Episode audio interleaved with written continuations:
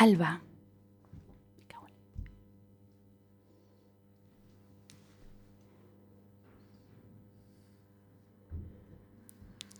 Está en preescucha. Está en preescucha.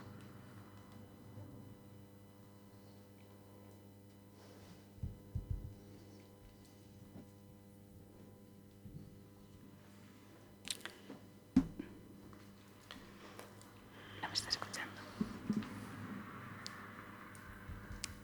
No Está en preescucha, joder. Pues no escucho la música, tía. ¿Que no está sonando? Ah, bien. Cojonudo. Estamos bien. Joder. Y con el otro ahí. No me reír, por favor, ya. ¿eh? Tranquilidad.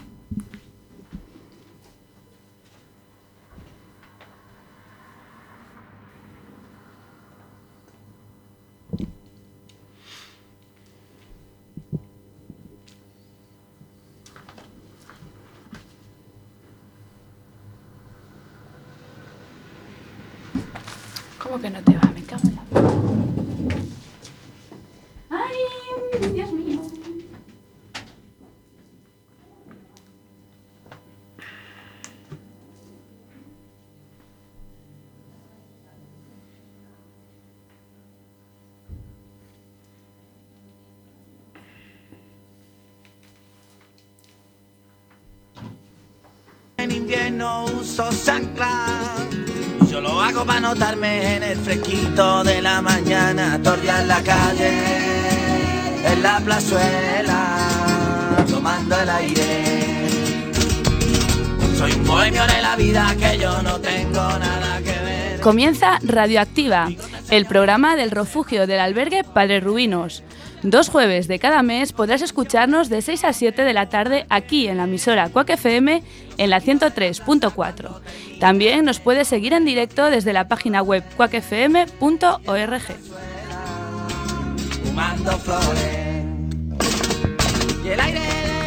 Y hoy, 25 de febrero, terminando ya el mes más corto del año, en Radioactivo seguimos con el mejor humor y las ganas, como siempre, de comernos las ondas. En el programa de hoy, Esther Rodríguez nos va a hacer una reflexión muy emotiva sobre un sentimiento muy fácil de adquirir, pero que a veces nos cuesta. Seguiremos con los deportes de manos de Juanjo Lavado. Nos contará cómo se vivió la Copa del Rey en nuestra ciudad y luego repasaremos resultados de la Liga Social. Pantalones sin bolsillo, pero los hilos no se En Todos por Igual, una entrevista de lujo. Una estrella Michelin, nada más y nada menos, nos acompañará hoy para responder las preguntas de nuestro habitual colaborador Edelbello. Solo quiero 40 pavos para dormirme. Ya en espacio musical, Enrique Rodríguez nos hará un repaso por los mejores cantautores españoles. No os lo perdáis. el aire. A continuación, Luis Velasco nos propone un viaje a la infancia. Hablará de una saga de animación en luces, cámara y acción. Y para finalizar, en Sabor de Boca, unas recetas de tierras murcianas a cargo de Oliver Martínez. Este programa está realizado por muchas personas del refugio del albergue Padre Rubinos. Algunos nos acompañarán hoy aquí con sus voces y otros nos escuchan desde el refugio. En la parte técnica se encuentra Alba Puente y yo soy Clara de Vega. Empezamos.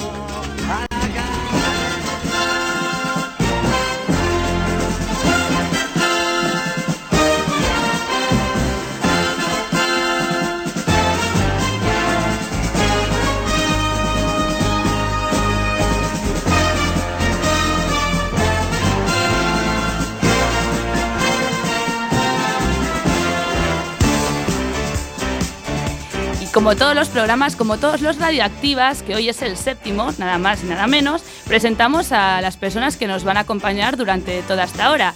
Eh, buenas tardes, Enrique Rodríguez. Muy buenas tardes, Edel Bello. Buenas tardes. Buenas tardes, Luis Velasco. Hola, buenas tardes. Muy buenas tardes, Esther Rodríguez. Hola, buenas tardes. Y muy buenas tardes, Juanjo Lavado. Hola, buenas tardes.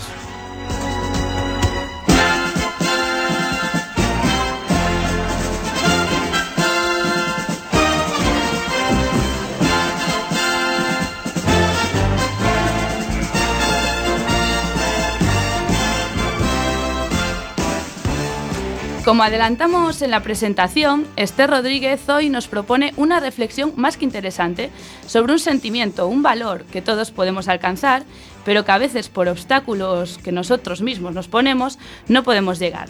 Es un sentimiento tan grande como su palabra refleja, felicidad. Pero mejor que nos lo cuente Esther. Hola, muy buenas tardes. Mi nombre es Esther Rodríguez y estoy muy agradecida por poder compartir estos minutos en el programa. Pues hoy vengo a hablaros de algo tan actual y ancestro como es la felicidad. Qué bonito nombre tiene. Felicidad, vete tú a saber dónde te metes. Felicidad cuando sales sola a bailar. Vamos a poner en tela de juicio en lo que nos han dicho de ella, eh, que suele ir aparejada a una condición interna de satisfacción y alegría. Nos han entrenado para tener necesidades innecesarias, nos han entrenado para tener miedos, para ser conformistas e incluso para ser individualistas. Pongamos un ejemplo. Cuando digo ese director es muy individualista, quiero decir, él no atiende a las ideas de sus colaboradores. Felicidad,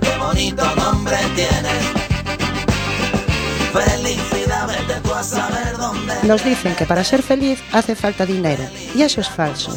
El dinero no da la felicidad, más bien es un recurso técnico, que es efecto de una vida bien planteada, una vida feliz, por eso la gente feliz es próspera.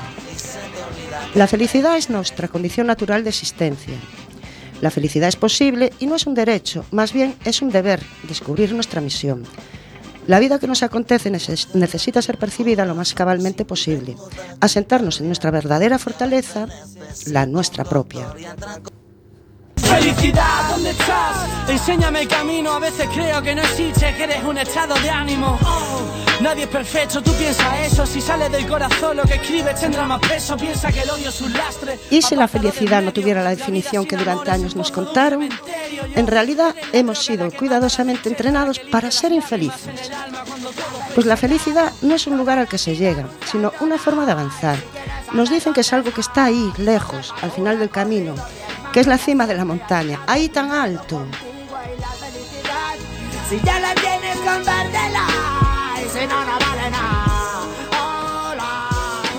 Es importante tomar la decisión de ser felices. Sabemos que la vida es breve, porque por muy extensa que sea, se presenta solo a bordo de un instante. Y ese, y ese instante se viste de oportunidad para vestirte y llegar hasta la puerta de la casa de tu vida. Pero no toca la puerta, solo se queda ahí esperando, si estás atento identificar la oportunidad y tomarla. Si estás a punto de abrir una puerta que tiene un nombre casi invisible que dice felicidad, entonces podrías felicitarte y tomar esa oportunidad. La vida es un tren de oportunidades. Siendo feliz puedo amar y solo cuando vibro desde el amor puedo ser agradecido. El olvido y el perdón son el mayor castigo. Tu novia te dejó, sal que te del aire. Si el amor se acabó, yo lo que no quiero es engañarme. La felicidad es el camino mismo. Es más, es tu forma de caminar, porque no se ha visto a la felicidad caminando por las calles. En cambio, me consta y he visto gente feliz caminando por las calles. Si la vida está ahí, yo estoy en otra parte, cuando me vaya no me estaré llevando lo que vine a buscar al nacer. Así distorsionaremos nuestra felicidad y sería como si estuviéramos viviendo la vida de otro sin percatarnos de la nuestra.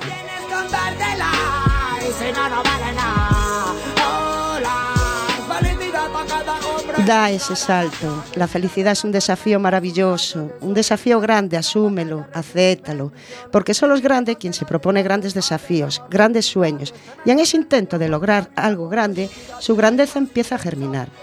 Todo esto son secretos de nuestros abuelos sabios, personas que eran felices sin motivo alguno, solo que se dieron cuenta de que estaban vivos y, y eso para ellos era suficiente. si quieres saber dónde está. Observa tu recorrido, mi hermano, ella siempre ha estado. Y con estas palabras me despido. Defiende tus ilusiones, por muy distintas que sean. Es una tarea linda. No obstante, no abandones tus ideas. Si tropiezas, levántate. No pares tu pelea. Que solo así tendrás aquello que tanto deseas. Muy buenas tardes, gracias. ser felices.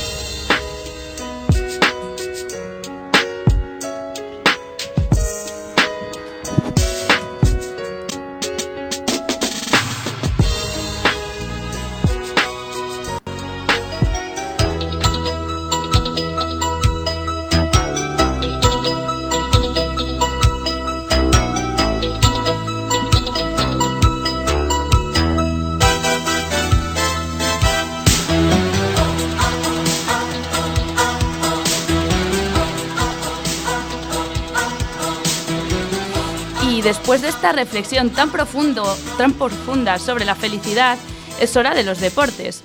Hoy la protagonista será nuestra ciudad, A Coruña. Y es que la semana pasada se disputó la Copa del Rey de baloncesto. Durante cuatro días trepidantes y con una afluencia muy destacable, A Coruña fue la anfitriona de tal evento. Tiene todos los detalles Juanjo Lavado. Es la cuarta vez que se celebra la Copa del Rey en nuestra ciudad. Durante cuatro días un coliseo abarrotado fue escenario de un recital del mejor baloncesto del país. En esta edición de la competición fueron ocho los equipos que se dieron las caras en unos intensos partidos. Desde el 18 hasta el 21 de febrero, la ciudad herculina cogió a una de las competiciones más importantes del baloncesto a nivel nacional. En esta edición, el Real Madrid, el Herbalife Gran Canaria, el Barcelona Lassa, el Dominio Bilbao Basket, el Valencia, el, Valencia Basket, el Río Natura Mombus Obradoiro, el Laboral Cusa y el Montaquí Fuenlabrada fueron los equipos que se enfrentaron por la ansiada Copa.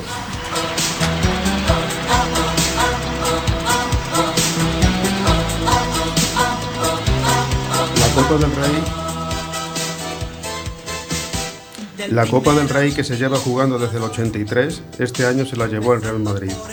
Los blancos repiten victoria en A Coruña tras una final emocionante contra un Herbalife Gran Canaria que no se lo puso nada fácil. Los de Pablo Lasso alzan su vigésima sexta Copa del Rey, convirtiéndose en rey de copas, ganando su tercera consecutiva. Ante casi 11.000 espectadores, A Coruña volvió a ser protagonista de una victoria más del Real Madrid siendo su ciudad talismán, llevando cuatro triunfos a sus espaldas.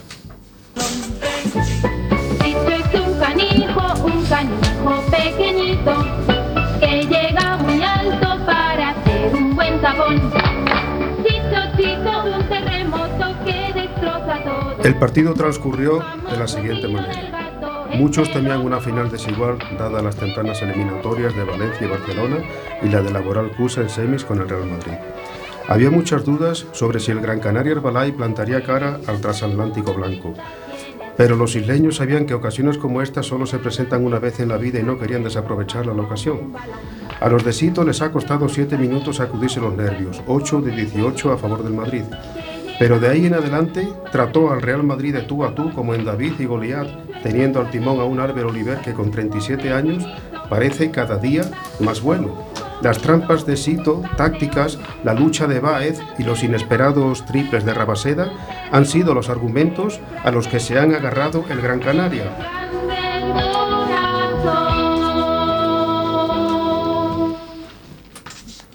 Para meterle miedo a un Real Madrid solvente, sí, pero no con el brillo de otros partidos el máximo anotador por los canarios ha sido Albert Oliver, con 16 puntos, y por parte del Real Madrid, Gustavo Ayón, con 15 puntos. Los canarios han respondido a cada una de las tentativas de escapada del Real Madrid.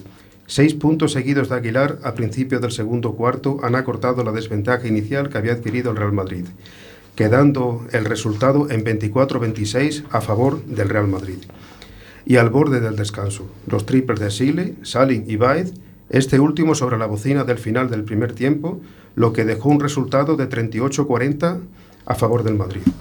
El Gran Canaria tenía el partido donde quería con el Madrid, a tiro de piedra. Ningún jugador cargado de faltas y los esfuerzos bastante repartidos. Pero el Herbalife no ha podido ir más allá. El Chacho Rodríguez no ha fallado en los tiros libres desde la línea de personal y Aguilar ha agotado las últimas opciones canarias, al fallar un triple lejano. Cabe destacar que por parte del Real Madrid, el MVP del partido fue Gustavo Ayón y Luca Doulik, el jugador más joven en ganar la Copa del Rey. Felipe Reyes, jugador del Real Madrid, tiene en su haber cinco Copas del Rey, solo detrás de Navarro, jugador del Barcelona, que tiene seis. Todo esto hace que el Real Madrid se confirme como el rey de copas.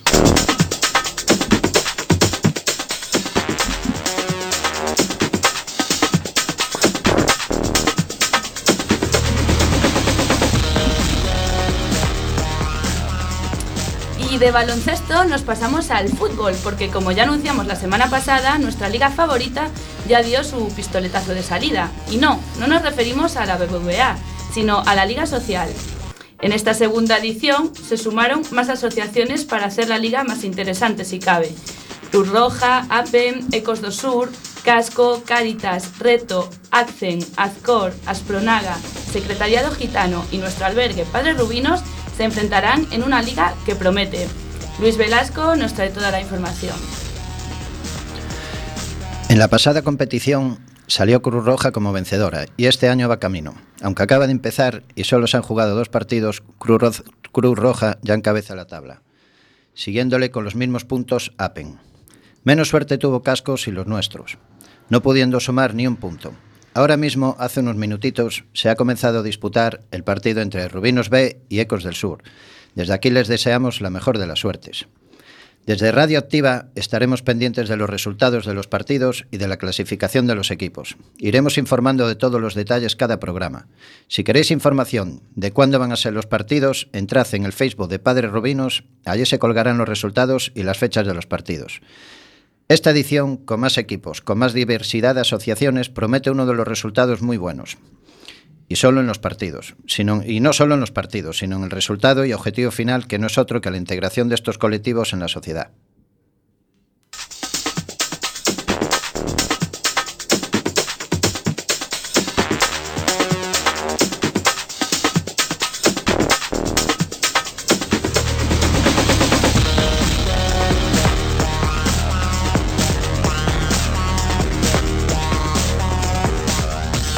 Bueno, y con esto despedimos los deportes. Recordad que seguimos en Radioactiva, el programa del refugio del albergue Padre Rubinos, cuando son las 6 eh, y 17 minutos.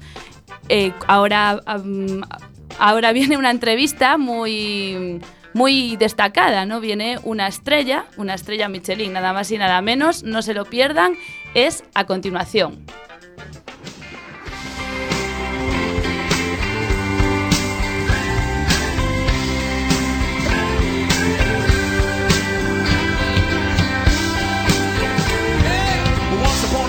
You dress so fine through the bumps of time and you climb. And then you, yeah, people call, say beware, now you're bound to fall. They thought that they were just uh, kidding you. You used to laugh about everybody that was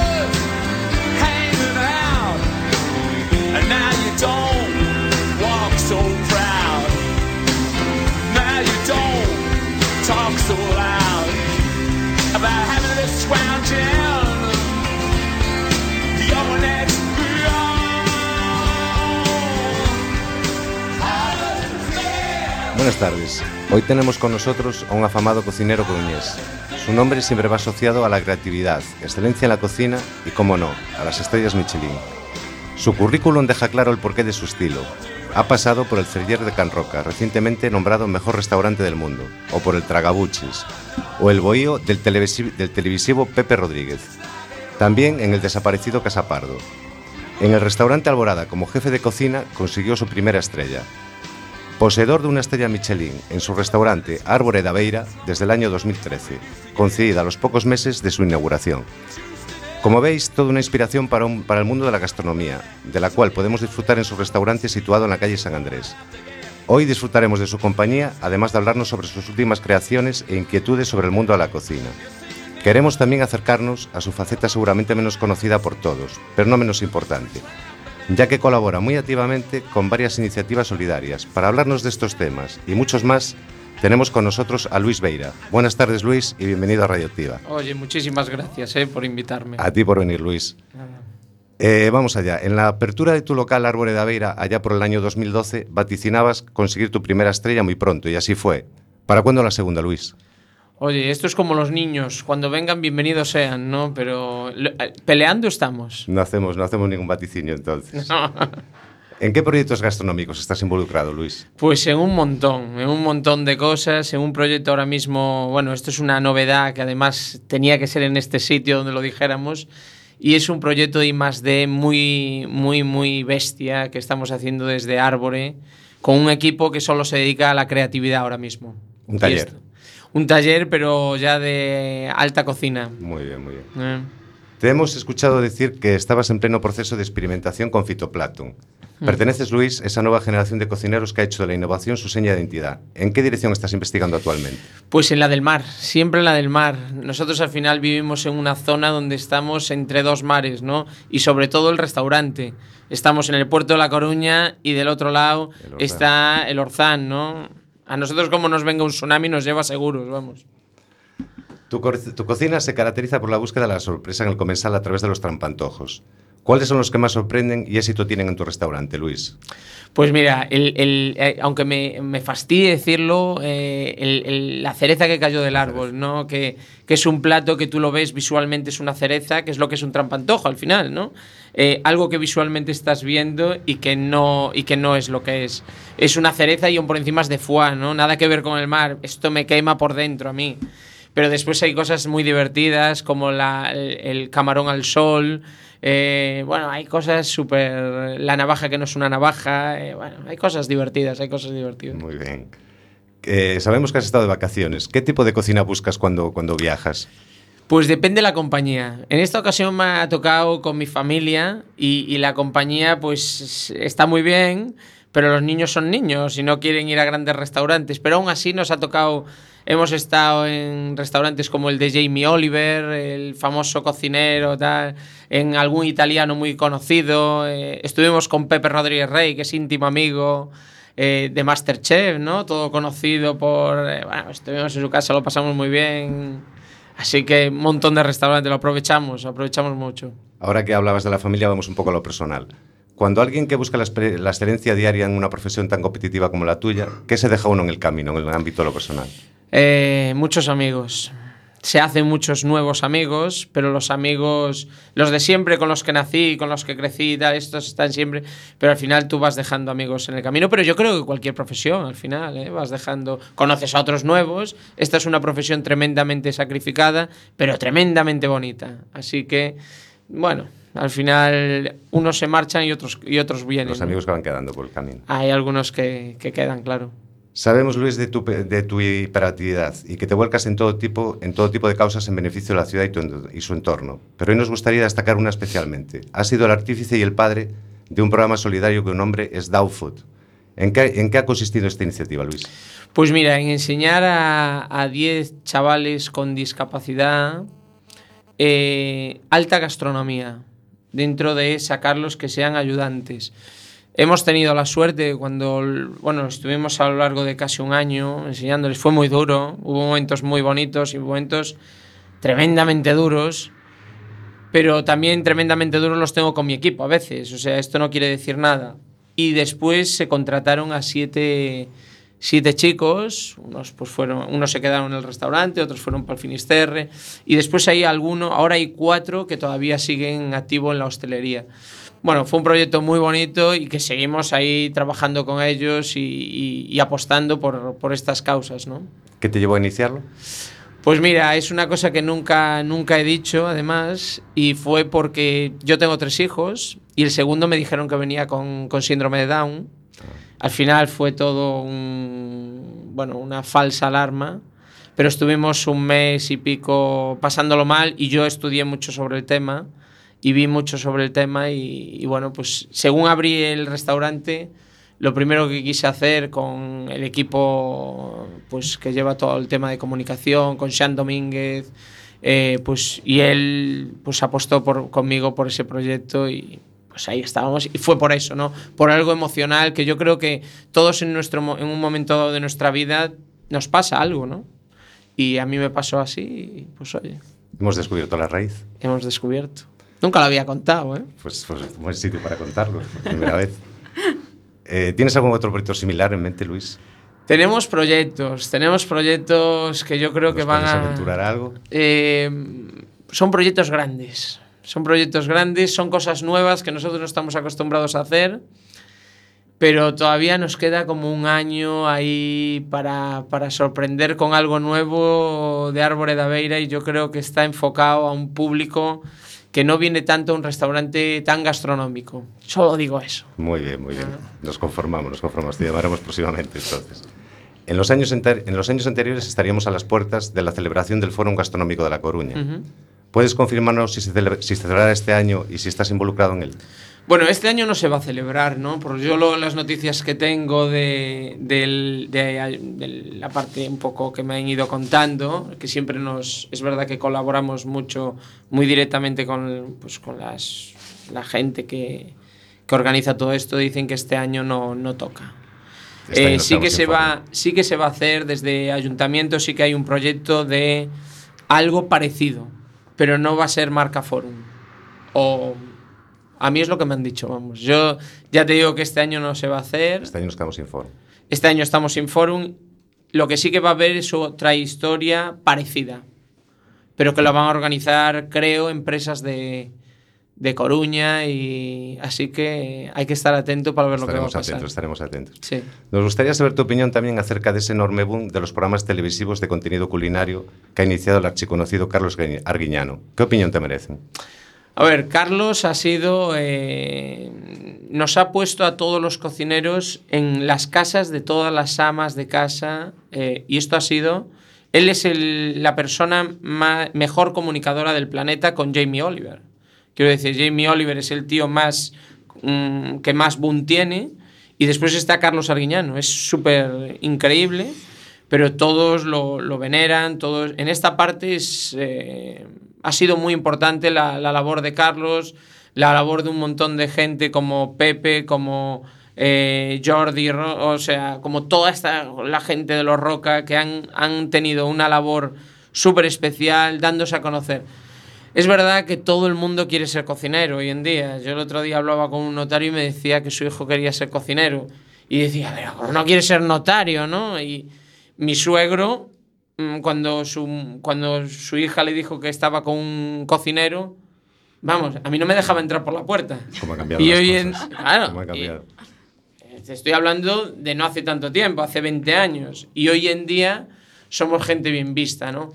Yo creo que esto es un boom y que algo pasará dentro de 10 años, porque no todo el mundo puede ser cocinero, ni va a haber eh, tanto restaurante para meter a tanto cocinero. Pero bueno, veremos lo que pasa dentro de 10 años. A ver en dónde deriva.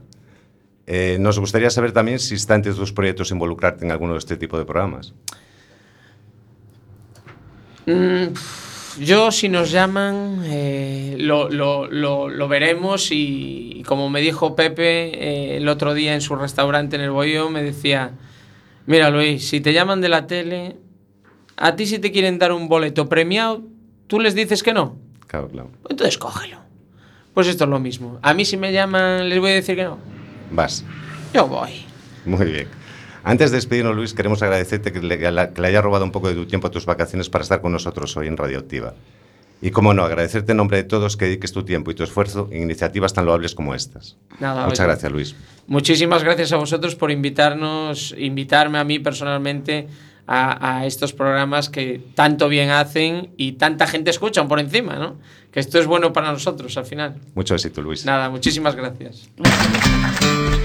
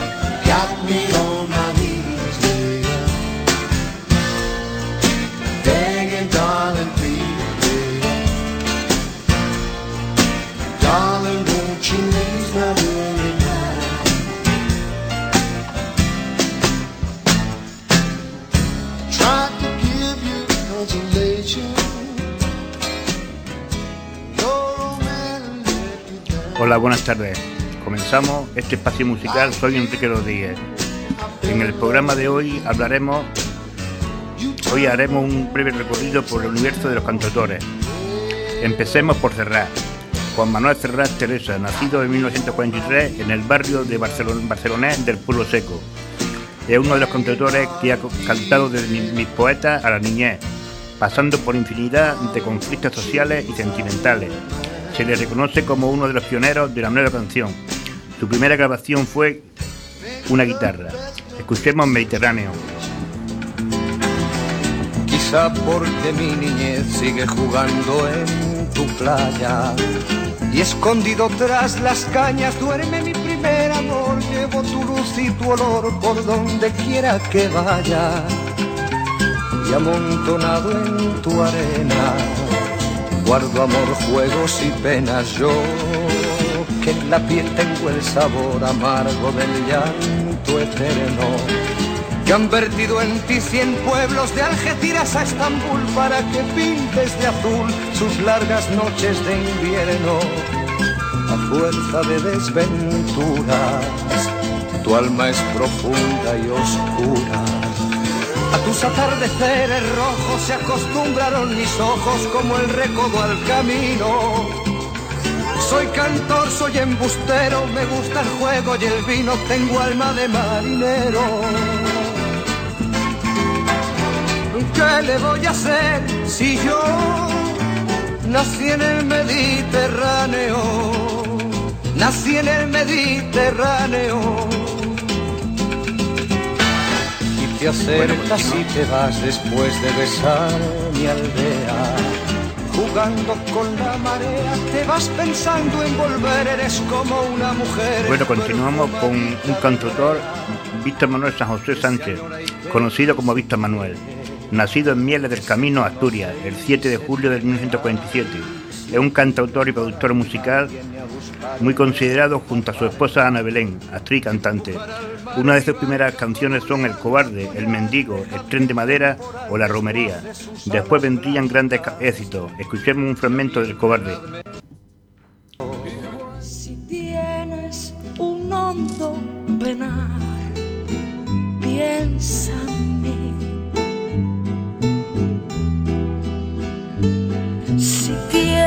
Vivo en mi pueblo pequeño, la fe, la alegría, la paz del hogar. Hay una niña morena que tras el trabajo me llena de paz. Hay una ermita en el monte que todas las tardes escucho cantar.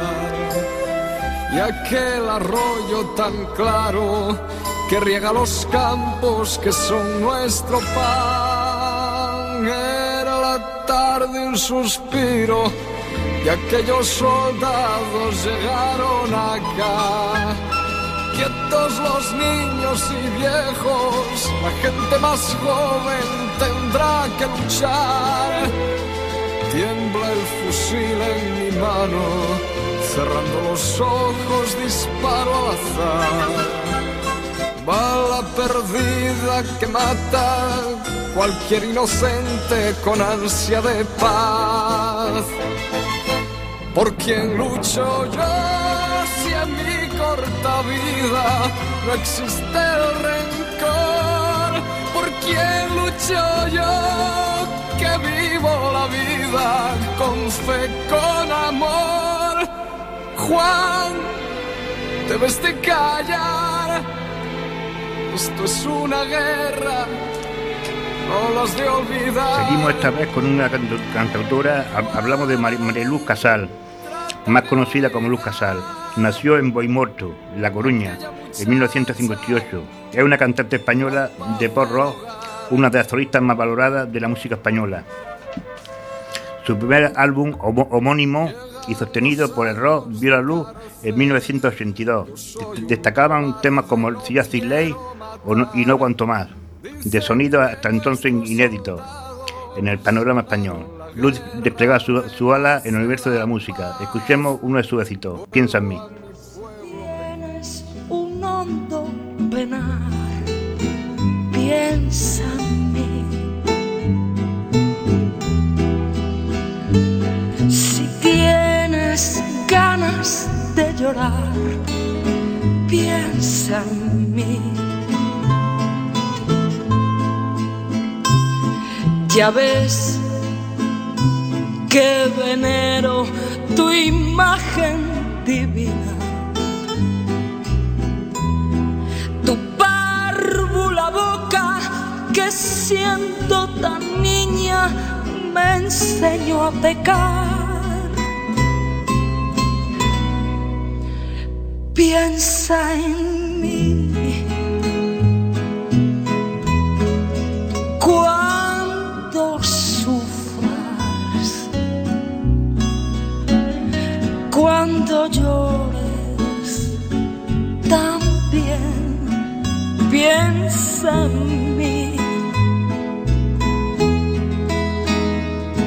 Cuando quieras quitarme la vida,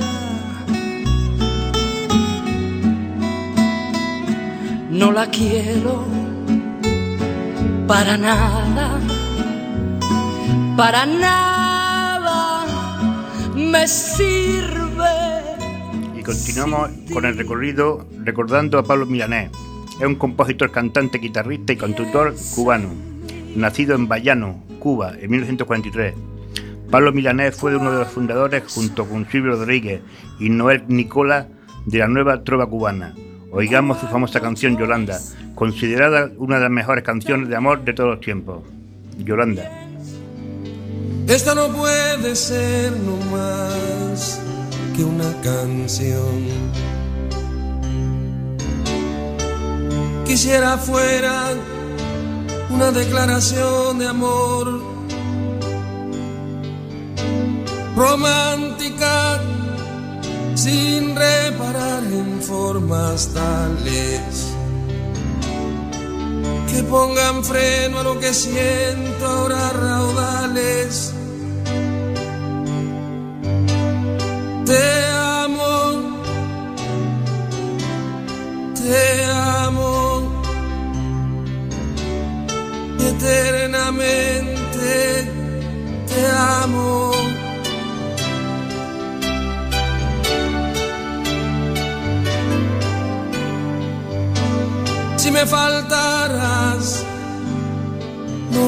Morirme. Si he de morir, quiero que sea contigo. Mi soledad se siente acompañada. Por eso a veces sé que necesito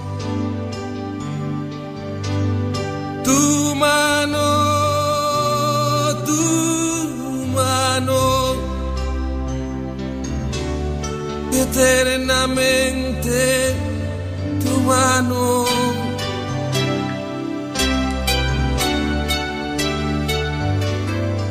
Bueno, y terminamos este repaso con un cantautor igual, no tan conocido como anteriores, un cantante de mi tierra, el andaluz Francisco Herrera Mije, conocido artísticamente como Paco Herrera.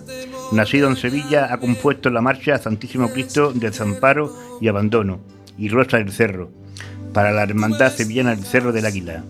También ha sido colaborador del periodista Carlos Herrera en el programa de Carlos Herrera, en la edición andaluza. Y con su tema Típicos Tópicos nos despedimos. Espero que os haya gustado. Llegando al norte del sur, pasando de Peñaperro, Ardesí soy andaluz, ya lo tienes sonriendo. Por toda contentación dicen en plan jaranero, el el salero chiquillo, la Andalucía no menos, y vuelta al tópico maldito. Vaya por Dios con Hermenda, que irresponsable es el tío que también tiene un San Benito colgadito en toda la chepa, y ahí lo tiene, pobrecito, que se cree que yo soy de la Vega.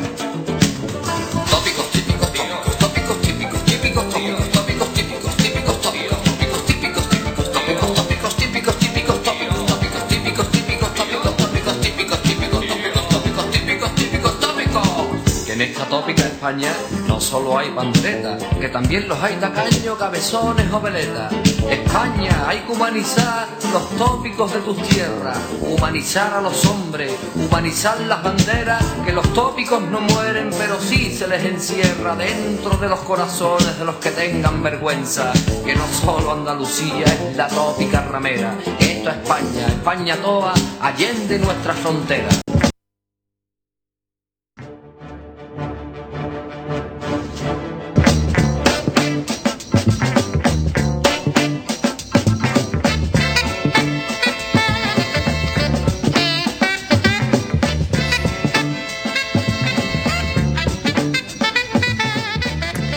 Y nosotros continuamos aquí en Radioactiva, en la radio del albergue Padre Rubinos del Refugio, cuando son las 6 y 40 minutos, ya casi terminando el programa. Ahora Luis Velasco nos va a, volver a nuestra más tierna infancia, pues contándonos un poco sobre una saga de animación que enternece al corazón más duro. Y bueno, seguimos en Quack FM, la 103.4, que también nos pueden seguir en la página web www.quackfm.org.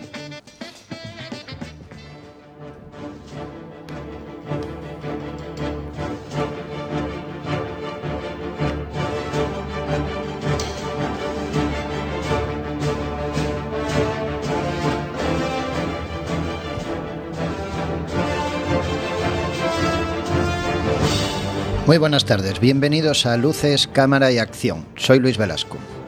Os voy a contar una experiencia que me ocurrió.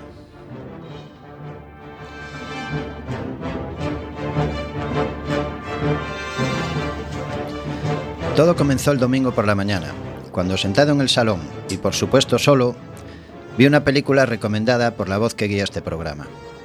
Yo era un poco reacio, pero nunca está de más probar nuevos estilos cinematográficos. Ahí fui yo con la mejor intención de verla y entender por qué se me había recomendado.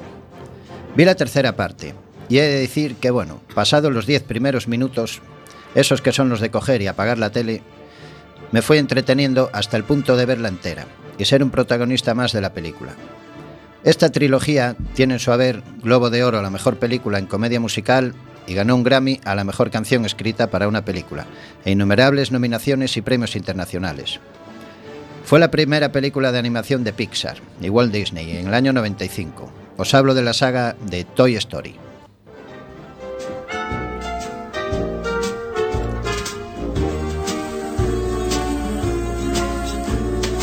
Hay un amigo en mí.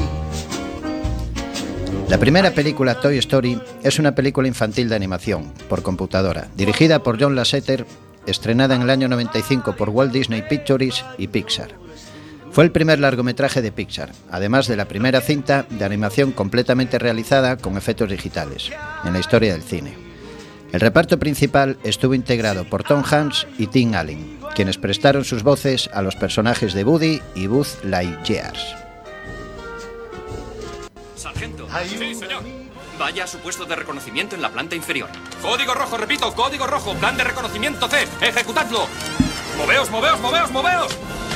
Es un tipo grandísimo. Walt Disney Pictures presenta un acontecimiento espectacular en el género de los dibujos animados. Le mando al alto mando estelar. ¿Me escuchan? En la primera de Toy Story, la familia de Andy se mudará de casa y los juguetes hacen una reunión para afinar los últimos detalles de la mudanza. Al término de la reunión, recuerdan que ese día es el cumpleaños de Andy. La mayoría de los juguetes tienen miedo de ser reemplazados por algún otro regalo de Andy. Woody es el juguete preferido de Andy. La madre de él le va dando los regalos y deja uno para el final. Ese regalo que recibió era un juguete llamado Buzz Lightyear, una figura de acción espacial basada en una serie de televisión.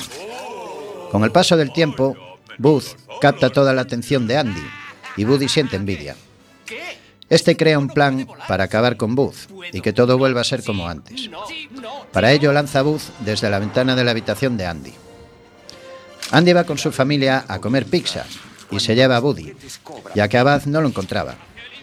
Buzz, que había seguido el coche donde iban montados, ataca a Woody y los dos quedan abandonados en una gasolinera.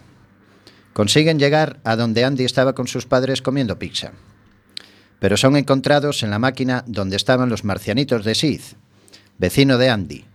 Sith es conocido por torturar juguetes y dárselos a su perro para que los muerda. Los dos juguetes abandonan sus diferencias para poder escapar de la casa de Sith.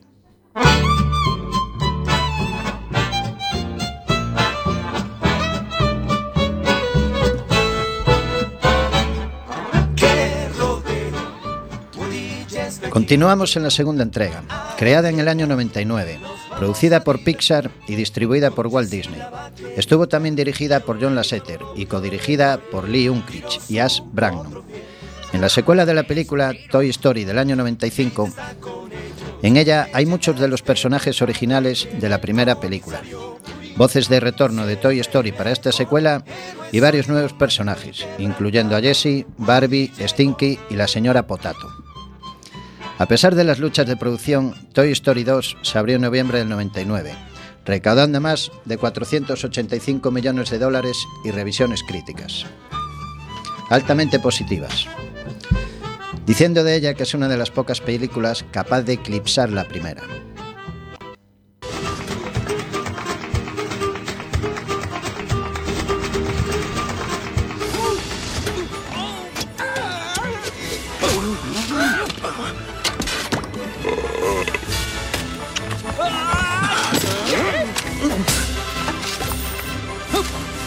Esta vez, la segunda película cuenta la historia del pequeño Andy, que vive feliz con sus juguetes, especialmente con sus preferidos, el cowboy Buddy y el astronauta Buzz Lightyear. Siempre que el chico abandona su habitación, los juguetes cobran vida y forman una respetuosa comunidad en la que todos participan de una forma u otra. Pero lo que Andy desconoce es que durante el día en que se desplaza con sus compañeros de colegio a un campamento de verano, un mordaz y déspota coleccionista de juguetes llamado Al McWiggin aprovecha su salida para robar a Buddy. Solamente los juguetes conocen el paradero de Buddy y así elaboran un plan de rescate, encabezado por el mejor amigo de Buddy, el emprendedor y valiente Buzz Lightyear, que está convencido de recuperar a su gran amigo, con el apoyo de los que considera su familia, aunque para ello tengan que superar un sinfín de obstáculos.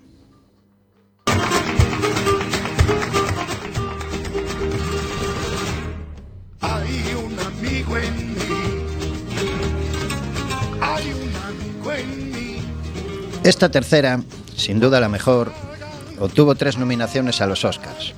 Mejor película, mejor guion adaptado y mejor, edición de sonido, aparte de otros premios y nominaciones internacionales. Cabe destacar la nominación al Oscar a la mejor película, codeándose con otros films como El discurso del rey, Valor de ley, La red social, entre otros. Y con directores como Scorsese, los hermanos Cohen o David Fincher. Y todo esto sin olvidarnos que es una película de animación. Esta tercera entrega, dirigida por Lee Unkrich, quien codirigió Toy Story 2, fue la película más taquillera del año y la segunda de toda la historia de animación tras Frozen. Se va a la universidad. ¿No es increíble? ¿Qué vas a hacer con los juguetes viejos? Venga, vamos, chicos. No perdamos la calma. ¿Pero a dónde nos llevan? Sabía que acabaríamos así. No temas nada, Jesse. No soporto esta En la última de la saga, Andy ha crecido y tiene que dejar su hogar y marcharse a la universidad. Tiene que decidir entre dejar sus juguetes en el ático, donarlos a un centro infantil donde jugarán con otros niños o tirarlos a la basura, donde acabarán por completo con sus vidas. Andy toma la decisión de llevarlos al ático, excepto a Buddy, su juguete más especial, que decreta llevárselo con él a la universidad. Por equivocación, su madre los tira a la basura, pero con la ayuda de Buddy logran escapar. Los juguetes y Buddy se cuelan en la caja que iba destinada al centro infantil. Allí serán maltratados por Lotso, un oso de peluche ros- rosa carente de afecto, dado que lo habían abandonado de pequeño por otro peluche. Tras sobrevivir a niños de preescolar, Buddy intenta de todas las formas posibles llevarse a los juguetes antes de que Andy marchara a la universidad. Pero las cosas se complican cuando Buzz Lightyear se daña en un intento de fuga. Después de conseguir arreglar a Buzz, huyen y consiguen volver a la casa. Cuando Andy iba camino a la universidad, se encuentra a su vecina y cree conveniente prestarle sus juguetes para que tengan una infancia feliz, como él la tuvo con ellos. Así que se despide de ellos y parte hacia la universidad. Me sentía tan feliz. Los momentos que pasamos los recuerdo bien. Siempre en su pesar, yo sus lágrimas. La voz que guía este programa me avisó antes de que la viera. Le dije que iba a ver Toy Story 3 y me dice, prepárate a llorar. El otro día, hablando con una amiga que la había visto, le pregunté qué le pareció esta última entrega y me respondió, lloré como una niña. Efectivamente, la película logra devolvernos a nuestra infancia. Nos hace sentir como niños, otra vez.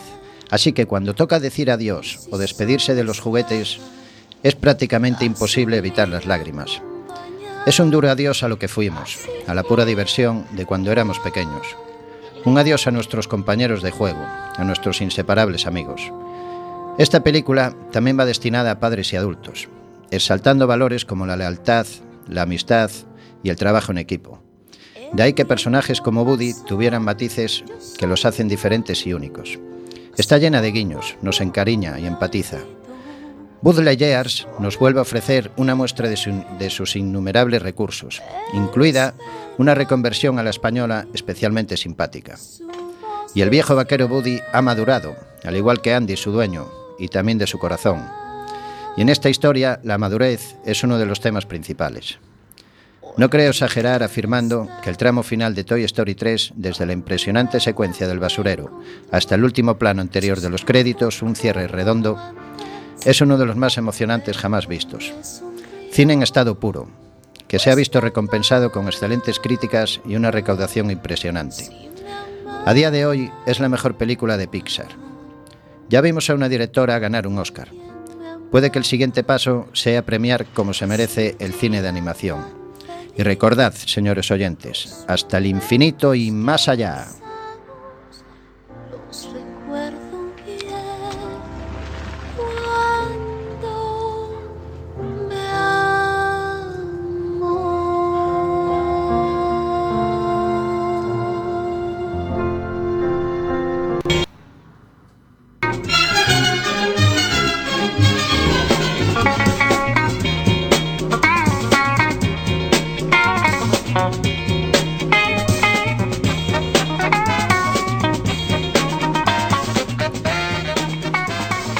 Casi terminando en la recta final del programa de Radioactiva, eh, empieza la sección de cocina que nos trae eh, Oliver Martínez. Recordad que es Radioactiva, el programa del albergue Padres Rubinos del Refugio y que nos pueden seguir en Quack FM en la 103.4 y también en directo en la página web www.quackfm.org.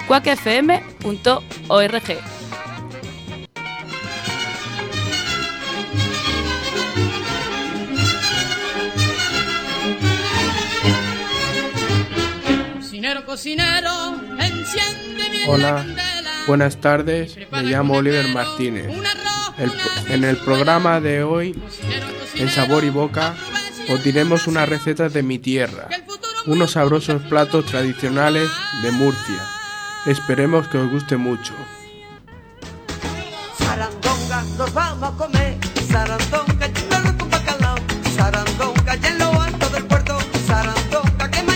Comenzaremos con un entrante ligero, una ensalada típica de mi tierra. Para elaborarla necesitaremos los siguientes ingredientes.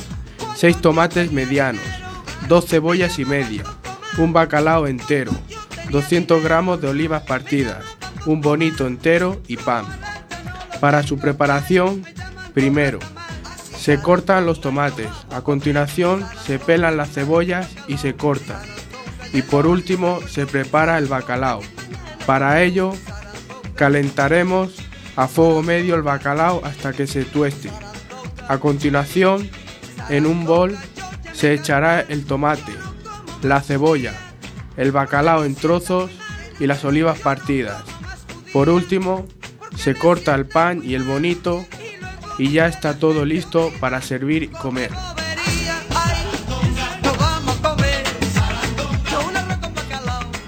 El siguiente plato es el plato principal, el cual es muy típico de mi tierra y me recuerda cuando lo comía con mis padres. Es el arroz y costra. Para comenzar a prepararlo comentaremos, contaremos con él, con- comen- contaremos con un pollo entero, seis salchichas blancas, seis salchichas rojas, un blanco, que es un embutido de mi, de mi de mi tierra de Murcia. Cuatro morcillas, cuatro tazas de arroz, nueve huevos, 10 tazas de agua, una corteza de limón, perejil, azafrán y sal, Una vez reunidos todos los ingredientes, comenzaremos con la elaboración. Primero, se fríe la carne, el pollo, las salchichas y las morcillas. Luego se saca de la sartén. Se corta la salchicha y el pollo a trozos. Una vez tengamos todo troceado, se coge en un cuenco de barro, se echa el arroz, el azafrán, la sal, 10, tra- 10 tazas de agua y por último la carne. Se pone al fuego durante 10 minutos. Mientras se, se está haciendo, se baten los huevos, se raya el limón, se corta el perejil y se mezcla las dos cosas con el huevo. A continuación, se le echa el huevo y se mete al horno durante 10 minutos más. Pasados estos 10 minutos, tendremos un arroz y costra, un arroz con costra delicioso para comer.